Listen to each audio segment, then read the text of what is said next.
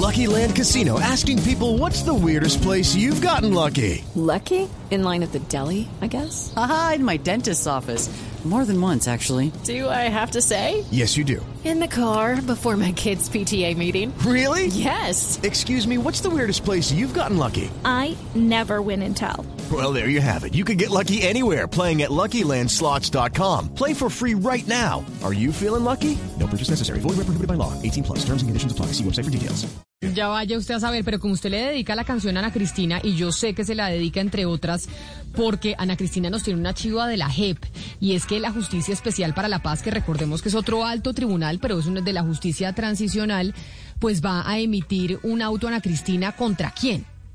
Sí, la sección de reconocimiento de verdad y responsabilidad de la JEP Camina va a publicar el auto 016 de 2021 que tiene siete órdenes dirigidas a seis instituciones del Estado para que cumplan con las medidas de protección de comparecientes forzosos ante la JEP. ¿Cuáles son los comparecientes forzosos? Pues los ex integrantes de, de las FARC y miembros o exmiembros de la fuerza pública. ¿Quiénes son los requeridos? Los requeridos son, primero, el alto comisionado para la paz Emilio Archila, que lo tuvimos en esta mesa la semana pasada, la Unidad Especial de Investigación de la Fiscalía General de la Nación, el Ministerio de Defensa, la Defensoría del Pueblo, la Procuraduría, el Consejo Superior de la Judicatura.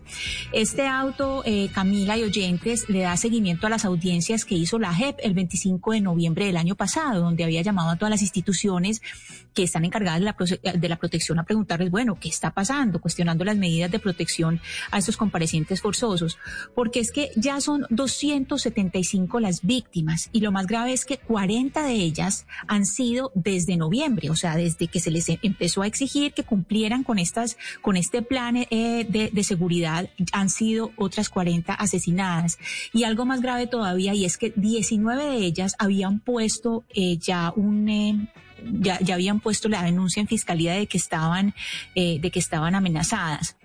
Entonces, recuerde Camila que esto lo habíamos advertido la semana pasada cuando habíamos tenido al señor Andrés Tapper y cuando habíamos tenido al señor Emilio Archila eh, en esta mesa.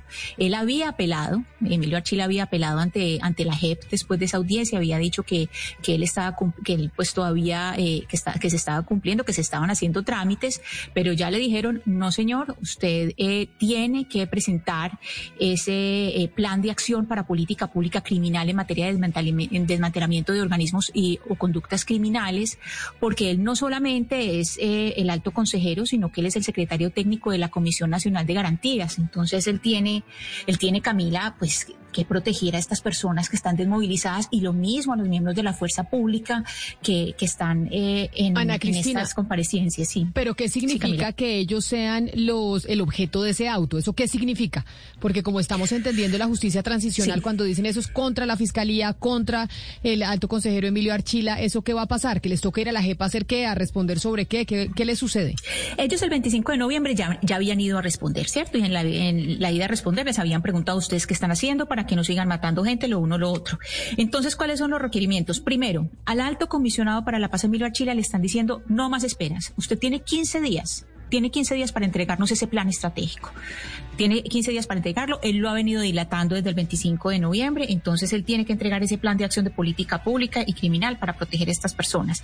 En segundo lugar, le están diciendo a la Unidad Especial de Investigación de la Fiscalía General de la Nación que investigue las denuncias y amenazas de reincorporados y que le pase informes bimestrales de, av de avances de, de, esclarecimiento. Es decir, aquí no solamente están diciendo reciba las denuncias, sino haga algo al respecto. Si usted tiene la denuncia, haga algo al respecto. Tercero, le está ordenando a mi defensa que tiene que acompañar a la Fiscalía en estos procesos. Cuarto, le está diciendo a la Defensoría del Pueblo que tiene que designar un grupo especial para que se encargue de los reincorporados, para asesorar a los reincorporados.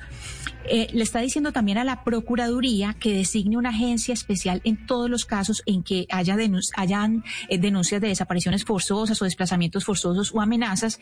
Y finalmente, Camila, hay... Eh, en este auto un, eh, una parte que es dedicado al Consejo Superior de la Judicatura y le piden desagregar dentro de sus bases de datos los procesos de homicidios, desapariciones forzadas, desplazamientos forzados o amenazas a reincorporados de las FARC o sus familias entre diciembre de 2016 y que, eh, que lo que tienen que hacer a partir de ahora es pasarle estos informes a la Comisión Nacional de Garantías de Seguridad y a la Unidad Especial de Investigación de la Fiscalía General de la Nación.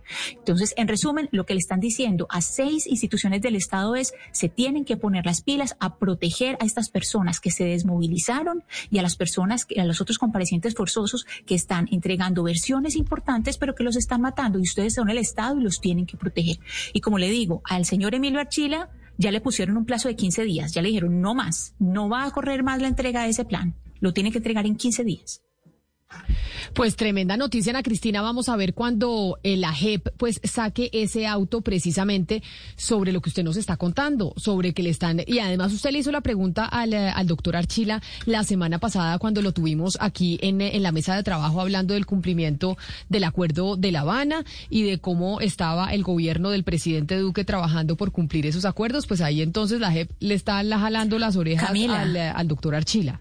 ¿Y usted se acuerda que me respondió? Me respondió que no era cierto. Me dijo, eso no es cierto, Ana Cristina, no es cierto. Vea, ahí está. Ahí le están diciendo, sí, señor, sí es cierto y cumpla. 15 días, vea. ¿Sabe qué parece esto, Camila? Parece como cuando le ponen, tienen que poner tutelas del sector de la salud a toda hora para que les puedan poner atención. A esto se parece la JEP a toda hora encima de estas personas que deberían proteger a los desmovilizados, a toda hora encima de ellos, poniéndoles órdenes y medidas cautelares para que cumplan su trabajo, que es proteger la vida de personas que están tratando de reincorporarse a la sociedad. Valeria, y usted sí vio que el, que el embajador Goldberg, que el embajador gringo aquí en Colombia se reunió con Eduardo Cifuentes, ¿no? Un mensaje que básicamente pues mandándole al, al gobierno del presidente Duque, porque se reunió el embajador gringo con el presidente de la JEP y apoyando directamente a la justicia transicional, porque fue en Twitter decían claramente los, los resultados de esa reunión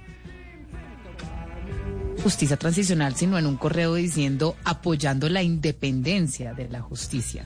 Eso es como diciéndole el gobierno nacional no se debería estar metiendo ni a criticar ni a hacer injerencias indebidas alrededor de la justicia. Entonces yo creo que es un mensaje muy claro y a eso se le suma además la carta, carta no llamada enviada por el señor Biden a Iván Duque eh, para felicitarlo pues por la decisión que tomó alrededor de los migrantes, pero que también Nosotros aquí estamos para apoyar la paz y tenemos una agenda bipartidista, es decir, no se preocupe, acá trabajamos hasta con los republicanos, es decir, usted está bienvenido. Hey guys, it is Ryan. I'm not sure if you know this about me, but I'm a bit of a fun fanatic when I can. I like to work, but I like fun too. It's a thing. And now the truth is out there. I can tell you about my favorite place to have fun. Chumba Casino. They have hundreds of social casino style games to choose from with new games released each week. You can play for free anytime, anywhere and each day brings a new chance to collect daily bonuses. So join me in the fun. Sign up now at ChumbaCasino.com. No purchase necessary. BGW. Void prohibited by law. See terms and conditions. 18 plus.